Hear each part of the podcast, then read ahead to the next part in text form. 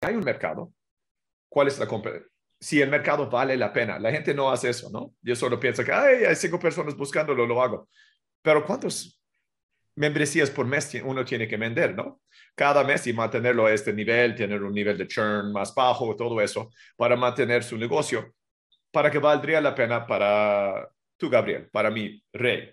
Cada uno tiene diferentes números, ¿no? Si tú metas ganar mil dólares por mes, el número es mucho más bajo, pero este aún así puede cambiar muchas vidas.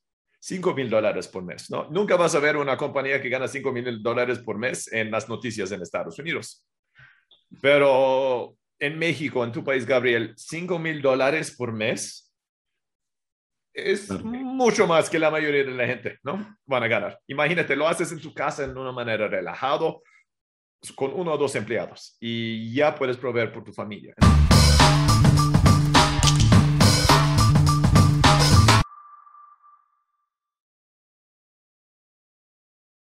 Bienvenidos a Nivel C Podcast, donde hablamos con fundadores sobre su viaje y sobre la industria SaaS, sus historias y desafíos durante 30 minutos. Mi nombre es Gabriel Mata Guzmán y hoy estoy con Ray Blakenik. Ray es el CEO de Podcast Hawk y de otros dos negocios de los que vamos a hablar ahorita en un ratito. Y de verdad que estuve leyendo el Media Kit de Ray y excelente la historia de Ray. Voy a leerles un extracto antes de empezar a hablar con Rey para que sepan quién es Rey. Es probablemente como cualquier otro ganador de premios filipino-americano que creció en Turquía y vive, actualmente en México. Imaginen lo único que es Rey. Empezó su primer negocio con su esposa como su business partner en 2008. Desde entonces ha fundado aproximadamente seis, eh, ha, ha fundado múltiples negocios de seis y siete cifras y lo ha hecho desde su casa con sus pijamas de Superman. Ha sido reseñado por Forbes, Entrepreneur, The Boston Globe y algunos de sus negocios incluyen Live Lingua, eh, To Educate y Podcast Hawk, que vamos a hablar de Podcast Hawk tendido en este, en este podcast. Muchísimas gracias, Rey, de verdad, un honor. Eh, nos ha apoyado durante todo este tiempo que hemos hecho crecer la comunidad SAS en español. Bienvenido y muchísimas gracias por estar aquí. Gracias, Gabriel. Es un gusto estar aquí. Buenísimo, buenísimo. Eh, normalmente no tenemos como firma que cuando empezamos la conversación, antes de hablar de ti, antes de hablar de tu negocio, antes de hablar de SaaS o de marketing, eh, hablamos acerca de un desafío principal que hayas tenido en tu viaje de founder y que, que recuerdes hoy. ¿Cuál sería ese desafío? Pues es un desafío que todavía tengo, ¿eh? No voy a decir que es un desafío que superé y ya, ya no está allá. Ok, el desafío más grande que he tenido en mi viaje es el desafío de interno, en donde tuve que llegar a un punto en donde pude dar mi trabajo a otras personas. Cuando uno está empezando en SaaS y en cualquier negocio, especialmente como yo, cuando no tenemos 10 millones de dólares que alguien me dio para contratar a 100 personas, ¿no? En inglés se llama bootstrapping, ¿no? Que usas tus 100 pesos y con este lanzas tu negocio y haces todo el trabajo. Así lo he hecho yo. Y por los primeros años, tres, cuatro años, no contraté a nadie porque tenía esta mentalidad de que nadie lo puede hacer tan bueno como yo. No importa lo que estamos haciendo en el negocio, ¿no? Haciendo customer support, nadie puede contestar correos tan bueno como yo. Ah, tengo que cambiar la página, yo lo hago, no lo contrato porque nadie puede cambiar una página que como yo. Y ahora yo sé que es falso. Obviamente hay gente que puede contestar correos mucho mejor que yo. Hay diseñadores gráficos miles de veces mejores que yo, pero me costó mucho, mucho trabajo pasar de esta fase de que yo tengo que hacer todo al fase de confiar en otras personas y darles la responsabilidad de hacer cosas mucho mejor. Todavía estoy luchando con eso. En cada fase de tu negocio, entre más creces, más responsabilidad tienes que dar a otras personas. Y en el principio duele, porque antes era mi responsabilidad y ahorita, ¿qué hago yo? ¿Por qué estoy aquí? ¿Cuál es mi punto en esta compañía? Y cada mes estoy luchando contra este. Pero el famoso síndrome del superhéroe que tienes que ponerte wearing all hats, ¿no? Pues tú lo dijiste, yo lo hice en mis pijamas de Superman, ¿no? Entonces ya yo, yo tenía uniforme además de síndrome, ¿no? Entonces ya es exactamente eso.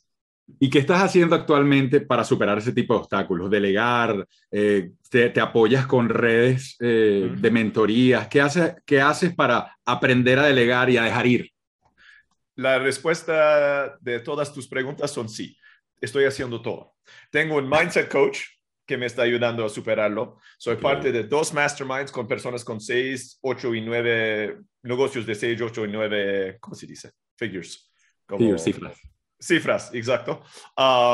Y ellos me apoyan también. Y también a cosas internas que estoy haciendo y delegando mi trabajo. Y entre, lo voy a decir a los que están empezando, puede ser que la primera persona que uno contrata va a ser un fracaso total. Y el problema es que en muchas personas dejan de contratar en este momento, ¿no? Ay, no funcionó, entonces yo voy a regresar a hacer todo. Pero tiene que intentar buscando esas personas, porque yo ya tengo, ¿qué? 15 años haciendo esas cosas, me costó mucho trabajo, pero ya tengo buenos equipos en mis negocios. Después de muchos fallos, he tenido que despedir a mucha gente. No es la parte que no me gusta de mi trabajo para nada. Es, se siente feísimo despedir a gente, aun cuando estás, están haciendo un mal trabajo. Pero si sigues, eventualmente sí vas a tener un equipo con buenas personas que cuando delegas el trabajo a esas personas lo hacen mucho mejor que tú. Y el, la compañía y todos en la compañía crecen más por haber hecho eso. Sí, porque lo que ocurre es que uno ve a su empresa como un bebé y si no puedes poner el bebé en las manos de otra persona porque no le tienes la confianza, no sabes si puede amamantarlo bien, no puedes, no puedes hacer nada completamente. Entonces es, es, un viaje difícil, sobre todo desprenderse y letting go, dejar ir. Eh, es muy, muy difícil. Yo te lo digo porque yo también he fundado un par de empresas y es duro. Eh, viendo todo este viaje, porque yo sé que tú empezaste por educación y diferentes empresas de software, eh, y diferentes negocios de seis y siete cifras. Si tuvieras tenido que cambiar o si tuvieras que cambiar algo de esa historia, ese journey, ¿qué sería? Sí, ah, es lo que espero que estoy haciendo en Podcast Talk. Estoy tratando de cambiar lo que hice mal en Live Lingua, um, que es mi negocio más grande ahorita. Son las cinco escuelas de idiomas más grandes del mundo. Pero lo que pasó es que nosotros empezamos hace 14 años con Live Lingua, ¿no? uno de los primeros negocios, somos los más, el más viejo de las escuelas que ofrecen clases de idiomas por Skype, pero ahora hay mucha competencia. Lo que pasa es que llegamos a, digamos, los mediados de seis cifras y yo empecé a decir, ah, este es fácil y ya no concentré en eso. Y traté de lanzar muchos otros negocios. Y cuando digo lanzar, es, hice una página y ya después perdí mi atención y fui hice otra página, ¿no? No tengo esas páginas. Ni eran negocios, ¿no? Nunca ganaron dinero, nunca los hice la promoción. Y lo que pasó es que en esos años, uno, no creció nada Live Lingua. Y dos, otros entraron en el mercado con mucho más dinero y ya tuvimos que recuperar nuestra posición si yo hubiera concentrado en Live Lingua en esos dos, tres años en donde estuve gastando toda mi energía en este, como en inglés, Shiny Object Syndrome, ¿no? Ay, voy a hacer eso, ay, voy a hacer eso. Ahorita Live Lingua sería diez veces más grande de lo que es hoy, porque teníamos este early mover advantage, you know, los primeros que entraron en el mercado, y si hubiéramos aprovechado de eso, estaríamos en totalmente otro lugar. Con Podcast Talk lo tenemos otra vez. La diferencia es que no solo tenemos este ventaja que no teníamos, que teníamos en Live Lingua. Ahora tengo mucho más experiencia, ya tengo 15 años haciendo todo eso. Ya tengo un red de conocidos, tenemos unos inversionistas muy famosos, para los que escuchan pod, um, podcast, Pat Flynn, por ejemplo, ¿no? Uno de los... él es, él es, un, es nuestra mesa directiva y tiene acciones en Podcast Talk. I mean, wow, sí, vamos a tener videos de podcast. Pat fue mi mentor en Affiliate hace como cinco, no, Yo tengo llamadas con él cada dos semanas, es parte de nuestro equipo, ¿no? Tenemos personas de este calibre ya en Podcast Talk, ¿no? Que técnicamente no hemos lanzado, estamos en beta, vamos a lanzar en enero y yo, mi entrevista con Pat en su show va a ser en enero, ¿no? Ya lo hemos hecho, pero vamos a lanzarlo en enero para coincidir con. Pero estoy en otro lugar, pero no quiero olvidar la lección que aprendí hace 10 años enfócate en eso. Tengo muchas otras ideas de negocios. Ni estoy, estoy manteniendo la blinga y podcast talk. Estoy 100% en esos dos. Oh, y tengo un bebé de 18 meses. Él toma un poco de tiempo también. Sí, es, total, es, ese gran reto y lo que habla, creo que es Gary Keller en The One Thing. Cuando vas a perseguir dos conejos, se te va a escapar uno porque estás persiguiendo dos cosas y pierdes el enfoque. Y es duro cuando estás emprendiendo y a pesar de que tienes equipo y tienes, tienes una maquinaria que te permite hacer varios proyectos en paralelo, igual tu enfoque debe estar en the one thing, en una sola cosa. En este contexto, eh, yo sé que tú tienes un, un, background muy interesante en computer science, eh, has estudiado hasta en Stanford. ¿Tú, ¿tú crees que ha, ha, sido determinante tu formación como computer scientist, como ingeniero en este camino del emprendedor de startups y en el mundo SaaS? Absolutamente. Um, lo interesante es que estoy lanzando mi primer SaaS como 10 años después de haber empezado en este mundo online. No soy un programador, debería haber empezado con SaaS, no es el más lógico, pero no entré allá, ya 10 años después que estoy haciéndolo. Um, entonces, sí, mi historia es que gradué de, la universidad y trabajé en unas compañías Fortune 500 del gobierno de Estados Unidos, um, también en Silicon Valley, ¿no? Pasé unos años allá. Ninguna de estas compañías en donde trabajé en Silicon Valley todavía existe, ¿no? Entonces hice mi, mi, mis dos años, como cuando los soldados se van a la guerra por dos años, este es lo que cuento mis dos años en Silicon Valley, ¿no? Aprendí un cholo, pero no podía seguir este ritmo por 40 años, ¿no? El estrés es demasiado alto. Y yo solo trabajé como programador, ni era fundador, olvídalo. No, no, yo me pagaron un salario y yo llegaba y yo hacía programación, nada más. No me, ah, bueno, uno me dieron unas acciones, pero realmente no estoy involucrado. No era, yo no era un emprendedor, ¿no? Yo era programador nada más, porque fui a la universidad y yo lo vi, yo lo veo mucho aquí en México, ¿no? Hice lo que mis papás querían. Uno va a la universidad, estudia su licenciatura y dedica el resto de su vida a lo que decidió a los 18 años de edad, es lo que quería hacer por el resto de su vida, ¿no? Es muy difícil en América Latina cambiar tu rumbo, ¿no? Graduaste con algo en mercadotecnia, pero tú quieres ser escritor los caminos no se abren tan fácilmente para ti, ¿no? Porque todas las empresas están buscando cierta cosa. Afortunadamente en Estados Unidos no es así. Cinco años después de graduarse de la universidad, la, mitad de los americanos no están haciendo lo que estudiaron en la universidad. Que de una manera yo lo veo como algo mejor, porque, híjole, a los 18 años cuando yo decidí mi licenciatura, yo no sabía nada de la vida, ¿no? Imagínate si tenía que hacer todo eso. Por suerte, sí estudié computadoras me gusta. No, no voy a decir que odiaba mi trabajo, nada así. Y me enseñó muchas cosas, cómo pensar en maneras lógicas. ¿no? Yo no ahorita yo tengo programadores que trabajan para mí. Yo casi no programo, ¿no? Pero yo sé exactamente cómo diseñar un sistema de software, porque yo escribí código para esos por 10 años, ¿no? El idioma cambia, unas tecnologías, servidores, como no soy de DevOps, ¿no? Entonces, si quieres que alguien entre a mi servidor y hace cosas, yo sé que se puede, pero tendría que googlear cómo y lo más probable es que se va a explotar el servidor si yo me meto, ¿no? Para poner algo, este no, lo, no hizo lo que decía que iba a hacer, ¿no? Pero esta es la ventaja que tengo como programador. Además, si uno es programador, lanzar un MVP es mucho más fácil para mí, ¿no? Generalmente cuando alguien está lanzando un SaaS o cualquier negocio online, el costo más grande es el desarrollo de la idea principal. Aún así es solo una página de WordPress. ¿No? Si solo quieres lanzarlo así y ofrecer un servicio, la gran mayoría de las personas en el mundo no saben cómo hacer eso. Si uno es programador, no hay ningún problema para mí para lanzar eso. Si es aún más complicado, si yo tengo, por ejemplo, Podcast Talk, para checar si fuera posible hacer lo que tenía conceptualizado, yo lo hice porque no quería gastar 50 mil dólares para ver si era físicamente posible hacer lo que yo quería hacer. Yo hice los más básicos. Ahorita mis programadores ven mi código y dicen, ay, qué feo es este código. No me importa. Yo no estaba creando el producto, solo estuve checando si mi idea podía funcionar. Lo compartí con 10 amigos, ellos lo usaron como su forma más chafa y comprobaron mi idea.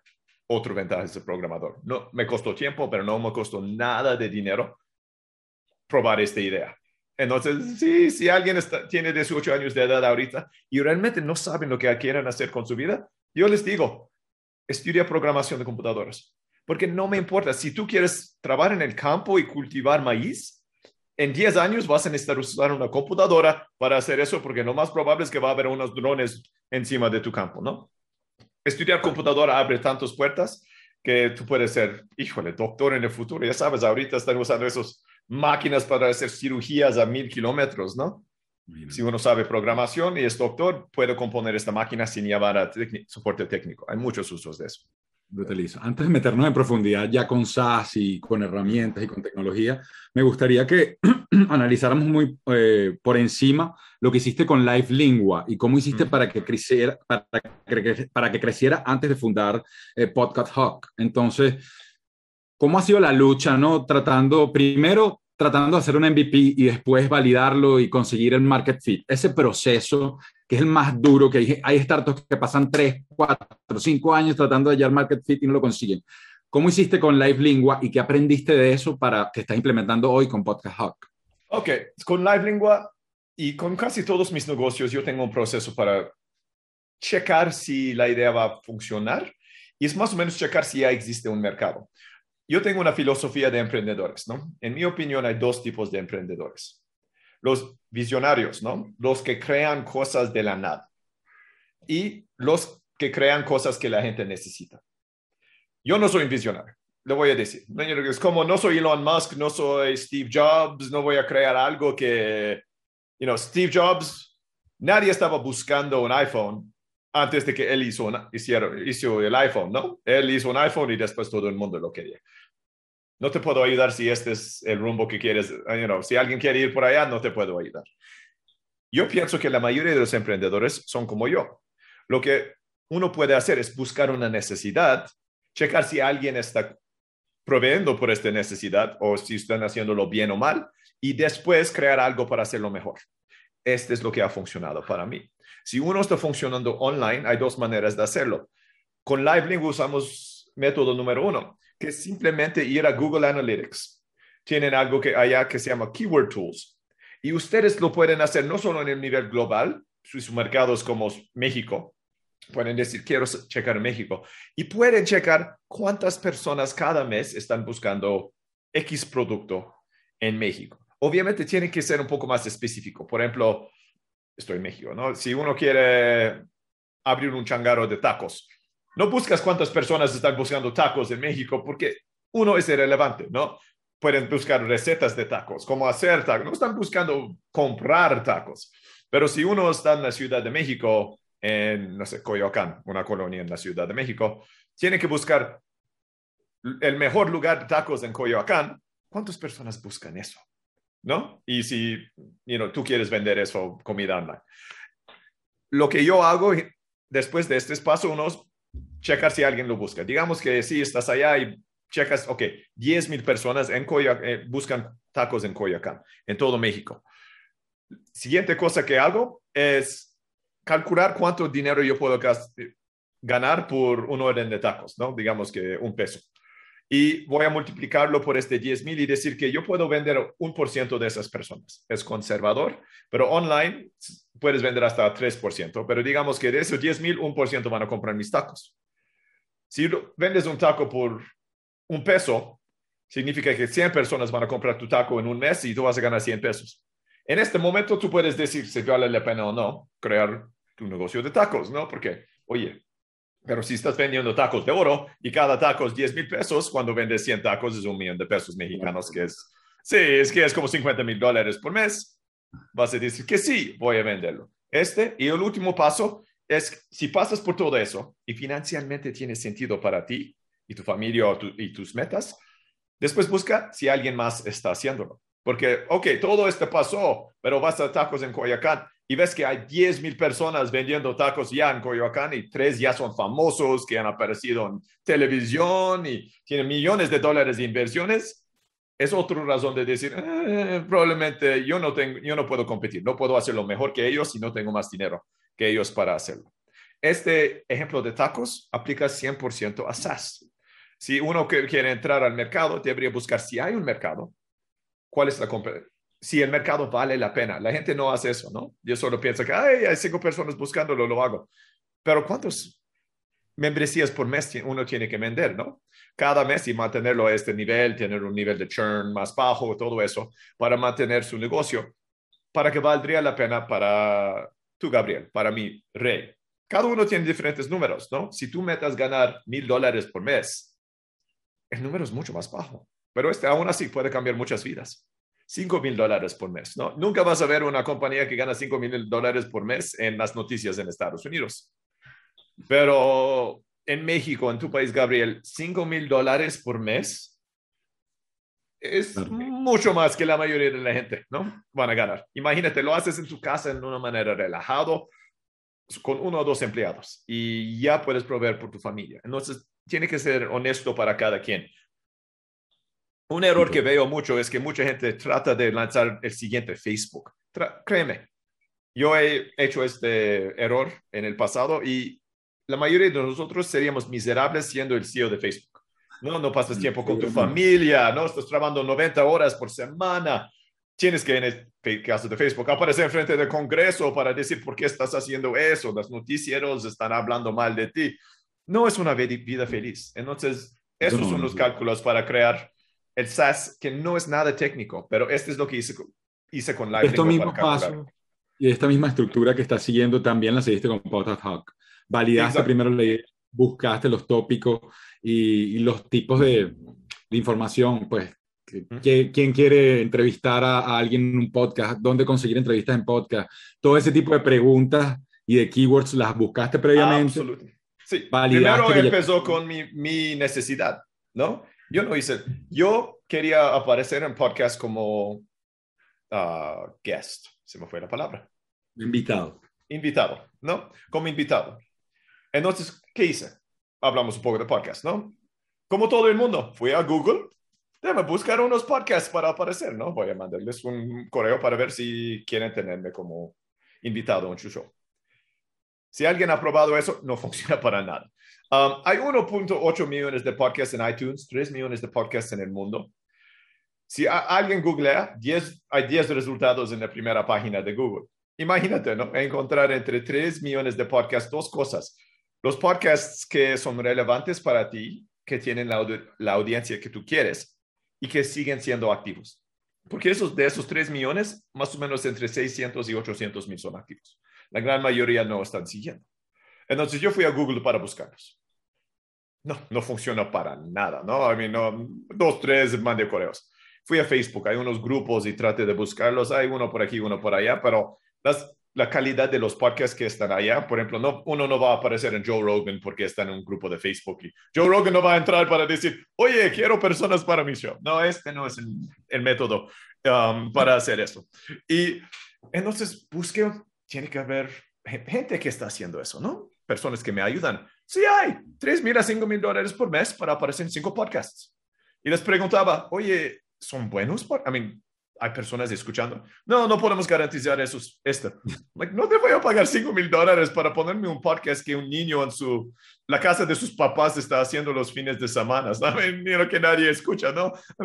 Este es, tiene que haber una manera mejor. Y, que uno es experto en tecnología o experto en marketing y te ponen un podcast de macramé o de abordado. Algo, ¿no? Pero este es... Entonces yo pensé, like, oye, tiene que ser más fácil. Entonces, ¿qué hice? Por un fin de semana yo dije, ¿puedo conseguir todos los podcasts en el mundo y ponerlos en un base de datos? Pasé un fin de semana escribiendo un poco de código. Ah, sí puedo. No lo terminé, pero físicamente es posible hacerlo, ¿no? Tardamos como seis meses conseguir todos, pero físicamente es posible. ¿Puedo conseguir los correos de los podcasts para mandarles un correo? Hice un poco de código. Ok, sí es posible, pero los correos son equivocados como uno de tres veces, ¿no? Porque la información que tienen público no es muy bueno, ¿no? En el RSS feed de los podcasts es medio malo. Entonces, ¿cuál sería la solución de eso? Entonces, yo mezclé SaaS con humanos.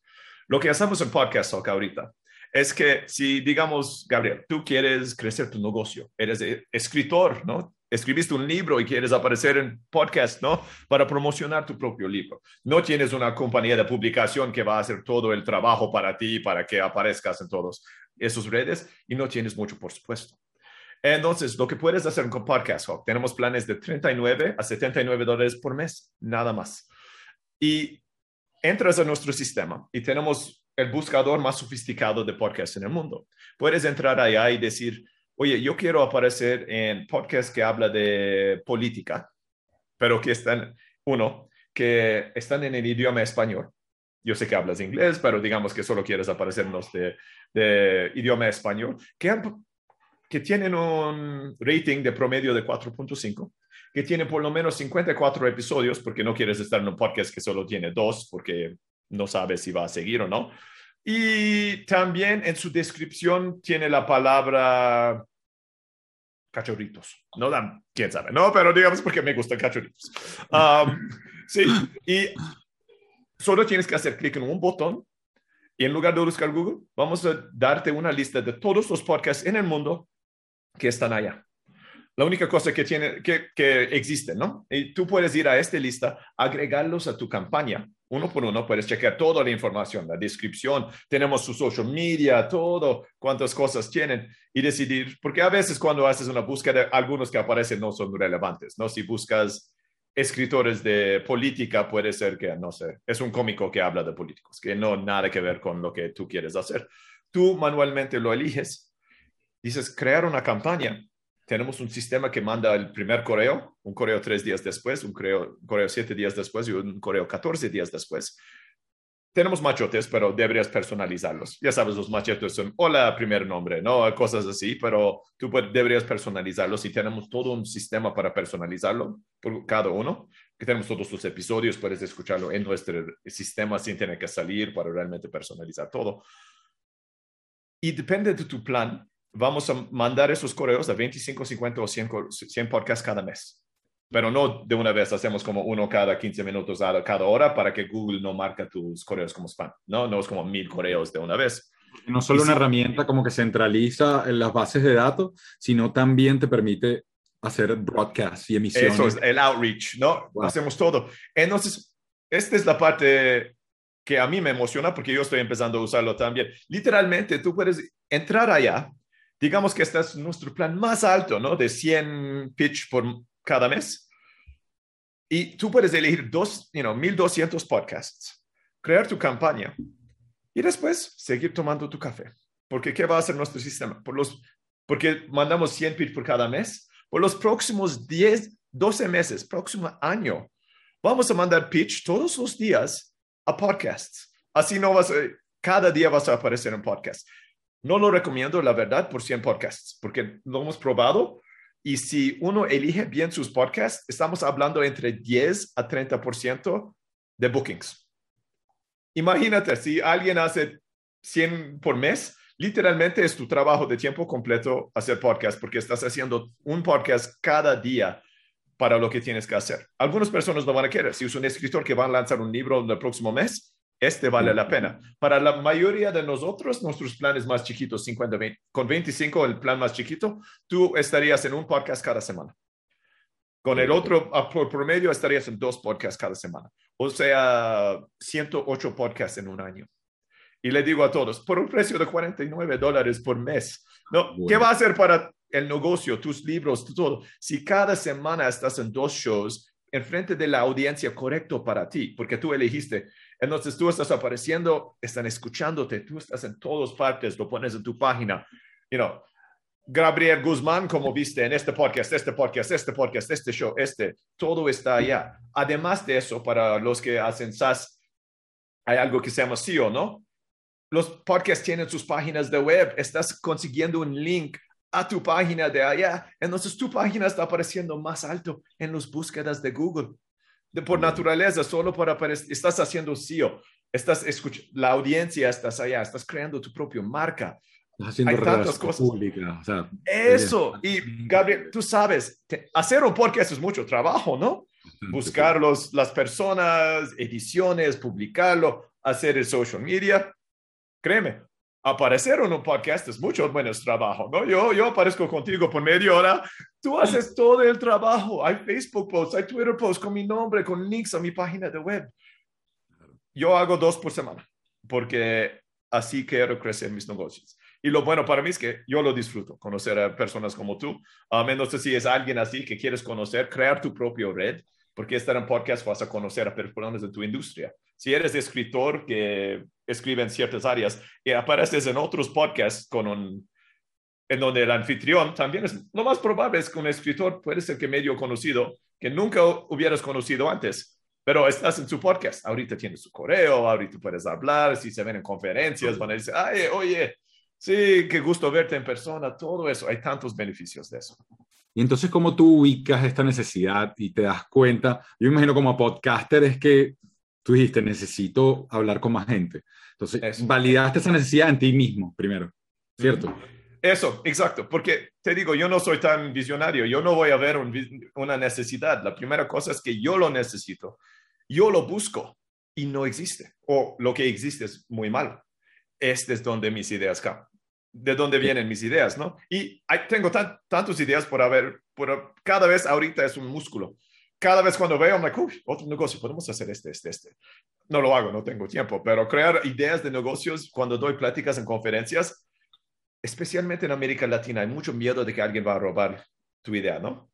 Y les digo, ideas son tan fáciles. En mis presentaciones yo pongo una lista de 100 ideas de negocios que yo tengo allá atrás de mí en el PowerPoint. Like, róbalas. Porque cada uno va a tardar 5 o 10 años en implementar y yo no voy a vivir 5.000 años para hacer todas esas ideas que están atrás de mí. Adelante. Ideas son esta parte fácil. Crear un negocio es mucho más difícil mucho más complejo. Entonces, una vez tú tienes la idea, validas esto, te das cuenta que no hay nadie resolviendo ese problema. Eh, ¿Cómo es el proceso de que tú dices, bueno, es una idea y me convierto en un negocio? Eh, ¿Cómo crecieron ustedes como equipo? ¿Dices con mi esposa y yo como equipo? En, podcast, en Podcast Hawk. sí, entonces, para aclarar para los que están escuchando, Podcast Hawk no es con mi esposa. Mi, mi, esposa es maestra de español y este Live Lingua tiene mucho sentido, pero este es puro software. Tengo un socio que trabajó en Zendesk um, antes y ya está trabajando con, conmigo. Para crear un equipo, yo voy a decir que uso un mismo sistema que hice para el negocio. Primero lo que tienes que hacer es evaluar cuáles son las necesidades más grandes en el negocio y cuál es mi presupuesto. Porque mi necesidad es un sitio de mil millones de dólares, está bien, pero ya, no tengo medio millón de dólares para pagar un sitio cada año, ¿no?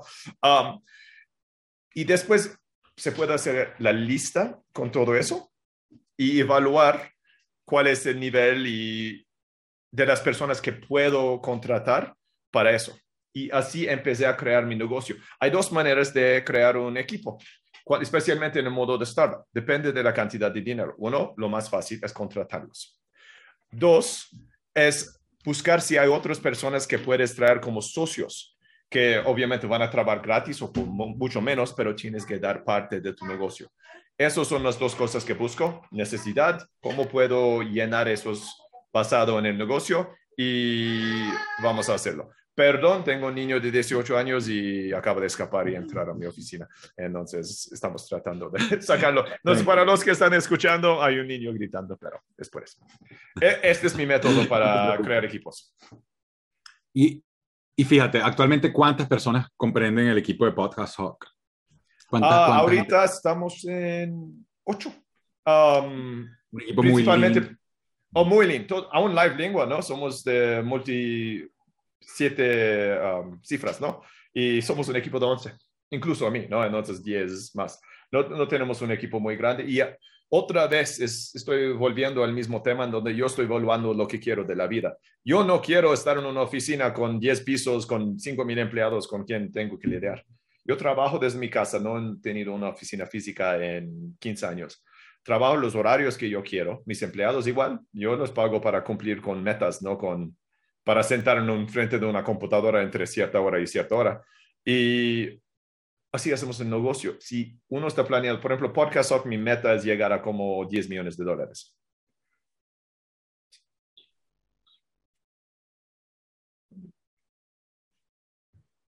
Okay. ¿Y cómo, normalmente, cómo mides la efectividad del equipo? ¿Cómo mides los resultados? Buena pregunta. Are you back? Sí. Yeah, I'm back. I miss, you, I for a second. Te perdí por un segundo.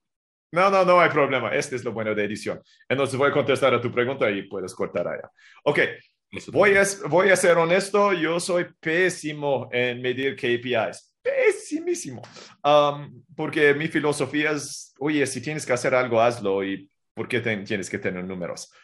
Lo bueno es que en LiveLingua tengo un COO que es fantástico. Ella me da KPIs en todo el mundo. Entonces yo reconozco mi debilidad y contrato a gente para llegar a eso. En Podcast Hawk, por ejemplo, um, no tenemos un CEO todavía, pero mi socio, lo mencioné, vino de Zendesk y les ayuda a Zendesk subir de 5,000 a 50,000 usuarios. Yo no sé cómo hacer eso. Entonces busque a alguien que sí sabe cómo hacerlo y él tiene todos los KPIs, las medidas para su equipo de marketing. Lo bueno de Podcast Talk es el lado técnico es tan simple que no necesitamos mucho, ¿no? Yo, yo soy bueno cada cuarto hacemos eso y tenemos que llegar a este nivel, tenemos un roadmap ¿no? de desarrollo de nuestro producto y si cumplimos con las metas cada mes, yo estoy bien, pero no, en desarrollo tanto no hay tantos KPIs, ¿no? Es como, ok. ¿Qué herramientas utilizan para monitorear todo este trabajo? Todo, ah, ok, so en la... KPIs. ClickUp eh, o qué tipo de project management? Sí, en LiveLingo usamos Notion y en Podcast Talk estamos usando Asana. Asana, ok, ok. Eh, ok. Me, me, habías comentado también que Podcast Hawk tiene inversores actualmente, ¿cierto? Uh, inversores no en el sentido de dinero, ah, pero están invirtiendo su tiempo y sus redes con nosotros. Entonces tenemos tres, incluso a Pat Flynn, um, que él tiene un porcentaje de la compañía y nos está dando otra vez aparece con su podcast. Voy a ser mencionado en sus otros, tiene un red de podcast ahorita, en los comerciales gratis en sus otros podcasts, acceso a personas de su equipo para mercadotecnia. Voy a hablar por lo menos tres de sus conferencias. Um, cosas así que van a estar involucrados. Obviamente, si busco inversión en el futuro, son las primeras personas. Voy a ir con Pat, voy a ir con los otros personas que ya están involucrados, porque prefiero tener dinero de personas que ya conozco el producto, ya me ya me conocen, en lugar de ir a esos grandes venture capitalists, ¿no? Que ni conozco quiénes son y me dan dinero y tienen diferentes metas con nosotros. Para mí, Podcast voy a ser honesto, es un plan de exit. Yo quiero llegar a 10 millones, porque SaaS, como sabes, ahorita los multipliers, ¿no? De SaaS es entre 10 y 20, 20 veces lo que uno gana en un, un año. No las ganancias, no es solo el ingreso en un año. Entonces, teóricamente, si uno crea un producto SaaS de un millón de dólares, se puede venderlo por 20 millones de dólares. Obviamente hay otras métricas y todo allá, pero en manera simple, entonces, si yo puedo llegar a 10 millones y alguien viene conmigo y dice, uh, quiero comprarlo por 100 millones de dólares, yo de chiste digo, like, yo voy a poner un traje de pollo y bailar mientras que, si es lo que me piden, I'm like, yo, lo, yo lo pongo y lo firmo en contrato. ¿no? Like, ¿Cómo no? por 100 tranquilo. Sí, exacto. por toda la sí, ciudad. Tengo que dar un poco, pero yo soy el dueño mayoritario, ¿no? De mi negocio. No, no me importa lo que quieres, bailo, you know, no. Sí, entonces como chiste, I'm like, yeah. You know, yo estoy, mi meta es proveer por mi familia y asegurar seguridad y este lo haría, entonces ya, ser famoso no es mi meta. Y bueno, y bueno, te conocen bastante en realidad en la, en la industria SaaS aquí en Latinoamérica, te están conociendo cada vez más y esto es buenísimo. Eh, más bien me agrada eh, formar parte como tribuna para Podcast Hawk y para el gran, Ray Blakeney. Y ahora, yo sé que tú eh, hiciste tanto Live Lingua como la otra empresa y también Podcast Hawk son bootstrapped, ¿cierto? Las tres son bootstrapped. Ahora, en líneas generales, eh, ¿Cómo hacen eso ustedes? Porque no es común, normalmente la gente busca la idea, tiene la idea, vamos a buscar inversores, vamos a buscar inversores. ¿Qué hicieron y qué medios o herramientas utilizan o para adquisición de clientes o para tener cash flow para poder financiar? Ok, lo que yo recomiendo es, si uno no es programador y quiere lanzar un SaaS o algo así, empezar con algo en WordPress con plugins, ¿no? Porque pueden combinarlos con Zapier, por ejemplo, ¿no? Para crear algo muy creativo en este sentido, solo para comprobar la idea. Por mercadotecnia, siempre he usado el mismo tipo de mercadotecnia para probar mis ideas. SEO, SEO. Yo hago este para aparecer en las búsquedas orgánicos. Es un chorro de trabajo, pero no cuesta dinero si lo hace, uno lo hace bien. Puede aparecer en los resultados y es más o menos son ganar clientes sin, sin gastar ni un centavo, ¿no? En comerciales pagados y todo eso. En SEO, ¿no? En SEO, SEO, exacto. Y, y, en SEO normalmente, ¿qué es lo que hacen? Link building, blogging, optimización on page. Ah, generalmente es link building que va a ganar los rangos, ¿no? Porque optimizar tiene que tener las páginas. Entonces yo hacía consultoría de SEO también, ¿no? Hace 15 años, por como 5 años, porque tenía que pagar mis, mi renta mientras que estábamos creando los negocios. Um, pueden hacer on-page, está bien, pero hay, no deberían gastar demasiado tiempo. La gente se pasa demasiado tiempo en eso y realmente solo puedes tener la página más optimizada si, si tienes cero links llegando a tu página no importa, Google no te va a poner en ningún lado y no vas a tener tráfico. Ah, entonces, para crear los links, tienes que crear contenido para la página. La gente no lo entiende bien. Dicen que no es como, ok, voy a poner, la gente va a averiguar mi edad por eso, pero había esta película viejo de Kevin Costner, ¿no? De béisbol, ¿no? En donde pone una cancha de béisbol en su... Field of Dreams. Field, of, dreams. exacto, ¿no? Y dice que if you build it, they will come, ¿no? Si lo haces, van a llegar. Perdón, no funciona así en la página, en el mundo. Si puedes describir el lo mejor artículo de X en el mundo y nadie va a leerlo, porque no hay links. Lo que tiene que hacer en este momento es outreach, tienen que buscar personas que teóricamente tienen interés en eso y mandarlos un correo, like, oye, tengo eso, puedes compartirlo o dame, dame retroalimentación, ¿no? Generalmente funciona mejor que dame un link, ¿no? ¿Qué piensas si quieres compartirlo, todo eso? Y algunos van a fracasar, vas a mandar mil y nadie le va a contestar, pero eventualmente uno va a dar un link puede ser que dos y vas a seguir haciendo este por un año, dos años, tres años, gratis. A través, después de tres años, poco a poco todos tus artículos van a tener links y todos van a aparecer en Google y se hace más fácil. Es un, trabajo duro. ¿eh? Sí, no, es, te digo, si uno, hay, dos cosas para crear un negocio, necesitas tiempo y dinero. Si no tienes dinero, necesitas un chorro de tiempo. Y este es, en este es bootstrapping, ¿no? Tienes que invertir el tiempo. Si tienes un millón de dólares, está bien, comprate una compañía, van a hacer todo para ti y va a ser mucho menos tiempo. Pero es, esta es la clave. Claro, total. Yo duré seis años en SEO. Eh, duré mucho tiempo como SEO blogger y eh, construí enlaces para Bisme y para Adobe Spark. Y el trabajo es, o sea, es, como un trabajo de ventas, ¿me entiendes? Tienes un CRM y dale y envía correos y envía correos y envía correos que te cierran la puerta en la cara, que te cierran la puerta en la cara. Es duro sí, tú lo pones mejor. Yo, yo lo relaciono con trabajar en una fábrica y poner el mismo tornillo en el mismo hoyo todos los días, miles de veces. Este es lo como yo lo vi. I'm like, oh, es horrible, pero que es gratis y funciona, ¿no? No necesitas un CRM. A mí este lo ayuda, pero si no tienes dinero, manualmente vas a estar mandando correos desde tu Gmail hasta que funcione eso. Que funciona, funciona, pero es un chorro. Yo me pongo a analizar estos equipos, estos equipos de link building grandes, pesados, y son no sé, siete personas en, la Unión Soviética, en Rusia, siete personas en Estados Unidos, siete personas en, Pakistán, siete personas en la India, y ah. siete personas en Venezuela, todo el mundo, los 28 están todos los días mandando y mandando y mandando y mandando mensajes con todo el mundo y comunicándose sólido, es un trabajo que toma demasiado tiempo, pero están invirtiendo miles de dólares al mes, miles, decenas de miles de dólares al mes en la industria, en, solo en link building, solo en link building, me parece súper interesante. Nosotros gastamos miles de dólares por mes en la lengua solo en link building. I mean, y, no, ni, somos uno de los grandes, ¿no? Hay personas que gastan 100 mil dólares por mes en eso, ¿no? I mean, en, en compañías financieras y todo, ¿no? Porque vale tanto estar número uno a mí, mil millones de dólares, ¿no? Estar número uno en Google que gastan mil millones de dólares para estar allá. Y al final es priceless, ¿no? Estar en esa primera keyword, en esa primera, en esa primera posición. Además de SEO, eh, también hace pay per click. Ahorita sí, pero este es paso número dos, paso número dos, ¿no? Porque ya tienes dinero que llega por SEO no lo sacas del negocio y lo gastas en tu coche, ¿no? I mean, lo que tienes que hacer es invertir este dinero ahorita en pay-per-click. Entonces, no está saliendo de tu cuenta personal, está saliendo de la cuenta del negocio.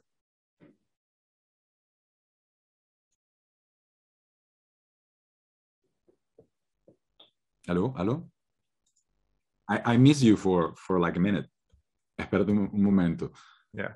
I'll be right back. I'm going to close my door. Yeah, hello, my hello? son, my club, my son opened the door, and it's the, I can hear everything in the house right now. I'll be closing up in a back. No problem. No problem. There we go.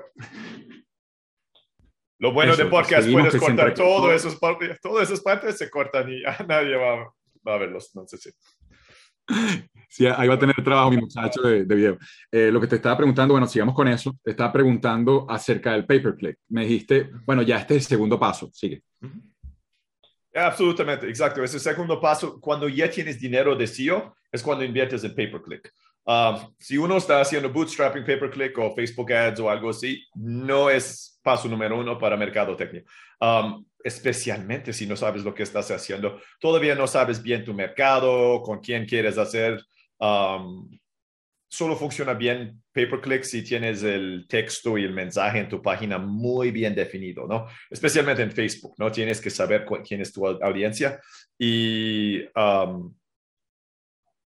este consejo te ayuda porque ya tienes clientes, ya sabes lo que están pidiendo, ya sabes las palabras que usan cuando están describiendo el producto que están comprando de ti. La única cosa que tienes que hacer es copiar y pegarlo y ponerlo en tu página, ¿no? Si ellos dicen fantástico y cambio mi vida y todo esto, tu página dice fantástico, cambio mi vida. I mean, no tienes que crearlo. I mean, además de los testimoniales, ¿no? Usa las palabras en tus correos, you know, que van a mandar con el drip, ¿no? Ah, todo este tiene que, tiene que venir de los clientes y para conseguir los clientes usa SEO para conseguir los primeros y esta es retroalimentación gratis que vas a recibir de tus primeros clientes. No va a ser un show de dinero probablemente, pero ya no estás pagando por nada. Claro, total. Fíjate que eh, en los procesos que yo implemento con mis clientes es exactamente eso, un proceso Lean, donde primero tienes que validar la idea a nivel orgánico, ¿me entiendes? Antes de ir en pay per click. Nosotros, ¿cómo lo hacemos? Nosotros nos metemos en grupos en Facebook, hablamos con personas y mostramos la oferta en los ojos adecuados. Después de ah. validarlo dos, tres, cuatro veces con orgánico, es que decimos, vámonos a pay per click. Ahora sí se puede, porque validamos mensajes, validamos producto, validamos problemática, validamos todo al mismo tiempo. Pero, o sea, normalmente la gente eh, comete este error, que se va a pay per click, se va a Facebook Ads, se va, no sé, a Tabula, se va a Google Ads, sin haber dial in, sin haber afinado el mensaje completamente. Y este es uno de los grandes rollos. Yo te lo digo como escritor y copywriter, tengo 15 años en esto y siempre las cosas funcionan bien cuando valías primero a nivel orgánico. Eso. Pues no, no dije copywriter, copywriting porque no sabía cómo decirlo en español, pero esta es la clave cuando uno ya está gastando, no solo en los comerciales mismos, pero en la página en donde llegan. Lo que muchas personas hacen por equivocación es que mandan todo a su homepage, ¿no? Pero la, a veces puede funcionar, pero generalmente la comercial que tienes en Google o en Facebook tiene que coincidir 100% con la página atrás, con la página en donde llegan, ¿no? Y generalmente los homepage no es siempre eso, ¿no? Si estás vendiendo a un hombre de 25 años que quiere hacer eso y llega al homepage y tú lo escribiste como por una mujer de 40 años, ya estás, estás dejando dinero en la mesa. Porque está, oye, tienes que tener algo para esos estas personas, otra página para las mujeres, otra página para los que quieren pantalones y los que no, no, no, no importa. Pero es pay-per-click solo funciona cuando uno llega a este nivel de detalle. Eso es algo que yo siempre hablo con mis muchachos, mis escritores. Yo siempre gestiono equipos de escritores grandes. Y el problema es que ellos, eh, ellos lo que hacen es que primero hacen suposiciones, ¿no? Que ellos creen que con una hipótesis van a poder dial in el mensaje, van a terminar de formular el mensaje bien. Pero la verdad es que aparte de validarlo, ellos necesitan saber que le están escribiendo solo a una sola persona, porque ese es el típico error de los creadores de contenido, de los copywriters, incluso de los equipos de marketing, es que le escriben a todo el mundo al mismo tiempo. Y lo que me dicen mis mentores de copywriting y de direct marketing es que quien le escribe a todo el mundo al mismo tiempo no le escribe a nadie. ¿Entienden? clave sólida, tanto pay per click, SEO también, uno tiene que irse por las colas buscando personas de nichos hiperespecíficos. Eso es muy, muy puede competir a un nivel alto, ¿no? O sea, hay demasiadas personas. Y otra vez regresamos a mi punto principal, ¿no? ¿Qué quieres de tu negocio? Un negocio que provee para tu familia, tú solo tienes que encontrar como un porcentaje de un porcentaje de un porcentaje de un porcentaje de las personas, en este caso en América Latina no sé ahorita cuál es la población de América Latina, ¿no? Pero digamos que tú ofreces un servicio, un, producto SaaS, en donde es 99 dólares por mes y solo consigues mil personas cada para inscribir en tu producto, ¿no? Comparado con Facebook, creo que por segundo hay más de mil personas que inscriben en Facebook, ¿no? Pero a este precio ya tienes una compañía que está ganando 1.2 millones de dólares es un producto SaaS en donde tus gastos probablemente son 20% a lo máximo, you know, con soporte técnico y todo para los usuarios de tus gastos. Y tú estás ganando 70 mil dólares por mes con una pequeña SaaS con mil usuarios. ¿Qué, puedes hacer? Sí, digamos que solo dura cinco años este SaaS. Ya tienes 5 millones de dólares en tu cuenta bancaria ups, y después se va a la quiebra por alguna razón. Nunca tu vida tienes que preocuparte. Es la, lo hermoso de este modelo es ese. Eso es lo que digo, ¿no? Pero porque encontraste un nicho, mil personas no es nada. En toda América Latina, para tener éxito, tú tienes que encontrar mil personas. En toda América Latina es nada. I mean, no sé dónde viven las personas que estén escuchando, pero la mayoría van a vivir en pueblos que tienen mucho más de mil personas. En solo su ciudad, en mi ciudad tiene dos millones de personas. Yo solo tengo que encontrar mil de ellos para ser un multimillonario.